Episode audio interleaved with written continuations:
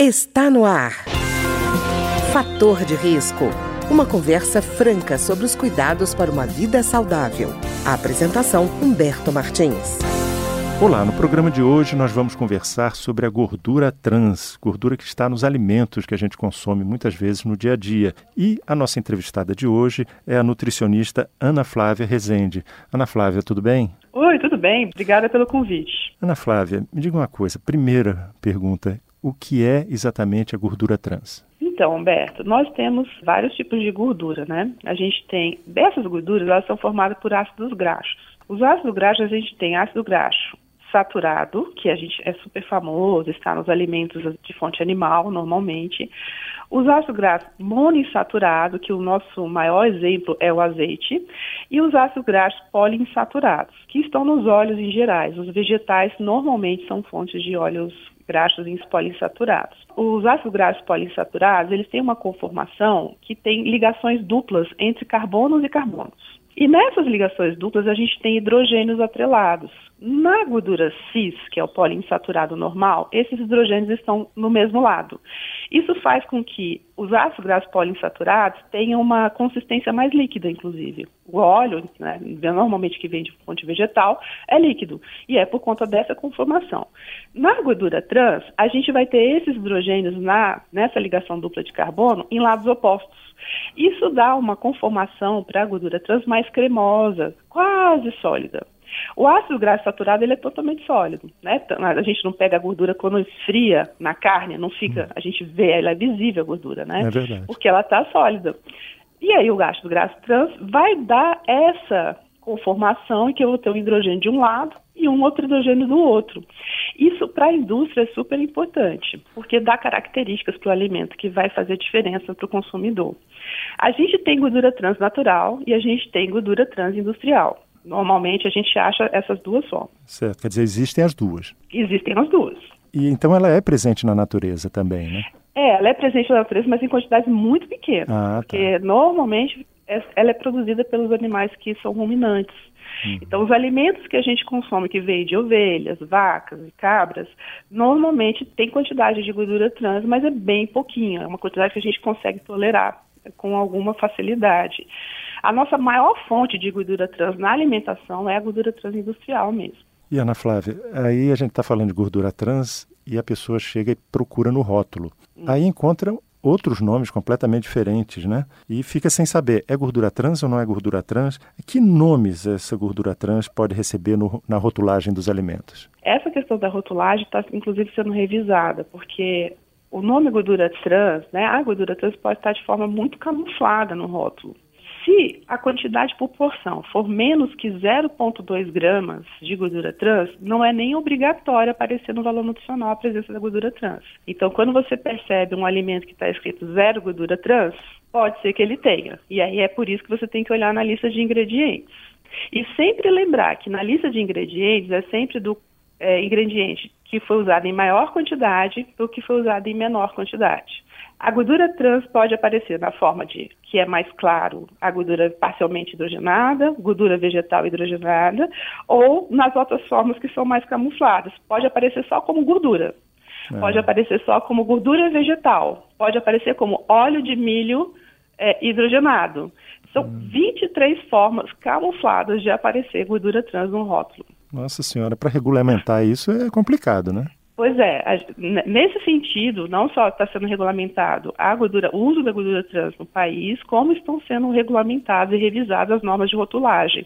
E aí, nessas no, novas normas de rotulagem, provavelmente vai se mudar um pouco isso para poder deixar mais claro, porque o consumidor tem direito de saber o que ele está consumindo, né?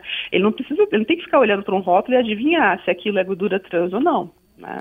Pois é. Não, e Ana Flávia, e a gente fala da gordura trans e qual é a função de fato da gordura trans? Por que, que ela é adicionada aos alimentos? Em termos de saúde, Humberto, não tem nenhuma, nenhuma vantagem, muito pelo contrário, né? faz mal à saúde. Mas a gordura trans, ela aumenta a validade dos alimentos. E isso, economicamente, para a indústria é bem importante. E além de aumentar a validade, ela dá crocância, ela dá maciez, ela melhora o sabor, ela melhora a textura. Então, ela confere características é, sensoriais para os alimentos que melhoram a aceitação. E, economicamente, funciona porque aumenta o tempo de prateleira. Quer dizer, engana bem o paladar, né? Engana bem o paladar, e é por isso que ela é utilizada, porque ela consegue para a indústria, ela consegue atuar nas duas coisas. Ela aumenta a compra e aumenta a validade. Situação que a gente fica como consumidor, né? Sim. E, Ana Flávia, me diga uma coisa: a gente está falando de gordura trans, parece que é uma questão recente. A gente vê debates a partir do, dos anos 2000, mas desde quando ela está presente nos alimentos? Pois é. Eu fui fazer uma pesquisa sobre isso, porque é, fiquei curiosa também. A gente tem uma, uma sensação que a gordura trans começou na década de 60, década de 70, né? Mas uhum. ela já vem sendo produzida desde 1920. Nossa. E aí, só que na década de 60, 70, aumentou-se muito, porque foi junto com as pesquisas é, relacionando o consumo de gordura saturada com doenças cardiovasculares. E aí, a gordura trans, olha que coisa incrível, apareceu como o grande salvador desse processo.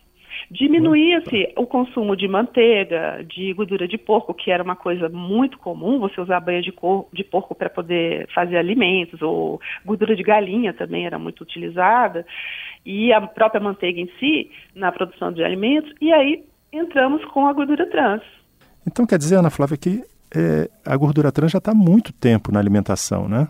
Muito tempo, a gente já consome há muito tempo, e foi como eu disse, né? Ela já veio como quem fosse salvar a gente da gordura saturada. A partir da década de 70 aumenta muito o consumo da gordura, porque é quando a gente começa a realmente substituir manteiga por margarina, uhum. e aí a indústria descobre todo o poder que tem em termos de palatabilidade, a questão da prazo de validade da gordura trans e passa a usar a gordura parcialmente hidrogenada com maior frequência em quase toda a, a produção de alimentos. E, Ana, Ana Flávia, existe um limite seguro de consumo diário de gordura trans ou não? Não existe. Não existe porque a gente tem que pensar que o nosso organismo não está acostumado a lidar, inclusive com essas quantidades que a gente usa, mas ele não está preparado biologicamente para lidar com a gordura trans. o que tem na natureza em abundância é ácido graxo polissaturado, saturado e monoinsaturado, não nessa conformação trans todos eles na conformação cis, inclusive. A OMS estabeleceu que uma ingestão de ácido graxo transindustrial maior que 1% em relação ao consumo energético total diário já é o suficiente para aumentar o risco consideravelmente de doenças cardiovasculares. E foi por isso, inclusive, que a ASBRAM e o CFN, que é a Associação Brasileira de Nutrição, e o Conselho Federal de Nutricionistas, se juntou numa parceria para fazer o projeto pela saúde do coração gordura trans não e a gente vem trabalhando desde o começo do ano para ajudar nesse processo de regulamentação do uso de gordura transindustrial no país. Quer dizer, já existe então um conhecimento bastante antigo sobre os males da gordura trans. Já, já começa. A gente, a partir da década de 70, a gente já consegue fazer algumas relações, mas ainda era muito insípido. A partir dos anos 2000, a gente tem um monte de pesquisa mostrando a relação da gordura trans no aumento e prevalência de incidência também de doenças cardiovasculares, de doença arterial coronariana, e a relação é muito íntima. A OMS, inclusive, faz uma, uma projeção de que 500 mil mortes no ano no mundo são por responsabilidade da ingestão de gordura trans.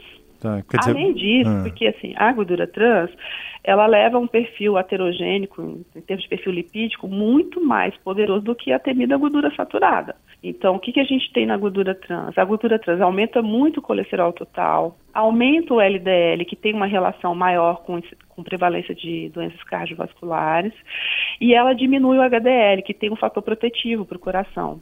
Então ela fica mais heterogênica, ela é mais inflamatória, ela leva muito a processos muito de lesão endotelial e além disso, as pesquisas têm mostrado que a gordura trans tem a capacidade de reformular a estrutura da membrana celular. Ah. Então você consegue fazer relação do uso de gordura trans não só com doenças cardiovasculares, mas também com Alzheimer, depressão, infertilidade, cálculos biliares e alguns tipos de câncer, além do diabetes. Pois é, Ana Flávia, e para quem é consumidor, como é que quais são os alimentos que contêm gordura trans? Olha, a maior parte dos alimentos industrializados que a gente compra pronto industrializados tem gordura trans. a grande maioria, mas você vai achar com frequência em margarinas, cremes vegetais, produtos de panificação, porque se a gente pensar que um pão, um bolo precisa de uma consistência tal, vai ter gordura trans, biscoitos, chocolates, sorvete, pipoca de micro-ondas, massas instantâneas,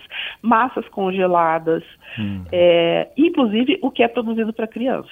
Então, assim, em termos de alimento industrializado, o uso é indiscriminado da gordura trans industrial. Quer dizer, o uso em comida de crianças, você já começa a produzir um dano bem cedo, né? Já bem cedo, já bem cedo.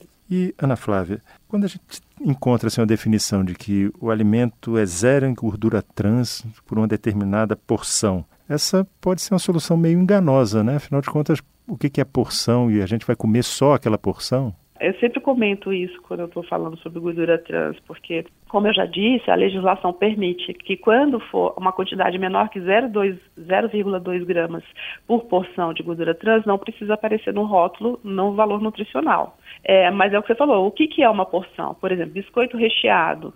A porção de biscoito recheado, que a indústria eh, diz como porção, são dois biscoitos e meio. Eu me pergunto quem é que come dois biscoitos e meio. Pois Uma é. criança vai comer dois biscoitos e meio, né? Nem três, vamos combinar assim, nem três biscoitos, nem que fosse três biscoitos.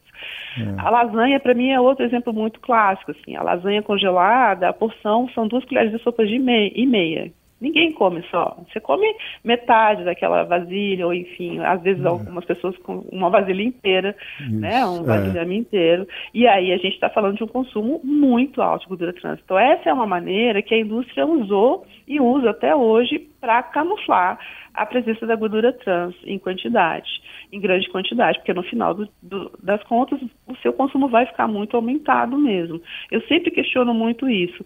Isso a Anvisa vem olhando também. Então, não só vem é, junto, esse ano na, na agenda regulatória da Anvisa, ela colocou tanto a regulamentação da gordura trans no país quanto a regulamentação da rotulagem.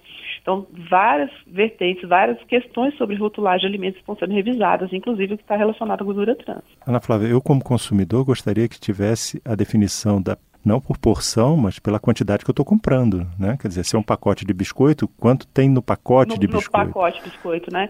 É. É, a gente não vai chegar nesse nível na rotulagem. A proposta né, nova de rotulagem da Anvisa, a gente vai ter o valor nutricional por 100 gramas, mas já dá para a gente ter uma ideia melhor, ah, porque a gente tem uma ideia de porcentagem, pelo menos, né? É verdade. É, porque por porção fica muito mais complicado, não tem dúvida nenhuma, né? Você precisa fazer contas e entender que pode não estar relacionado, e você não vai entender qual é a quantidade que você está consumindo, né? Tá certo, Ana Flávia.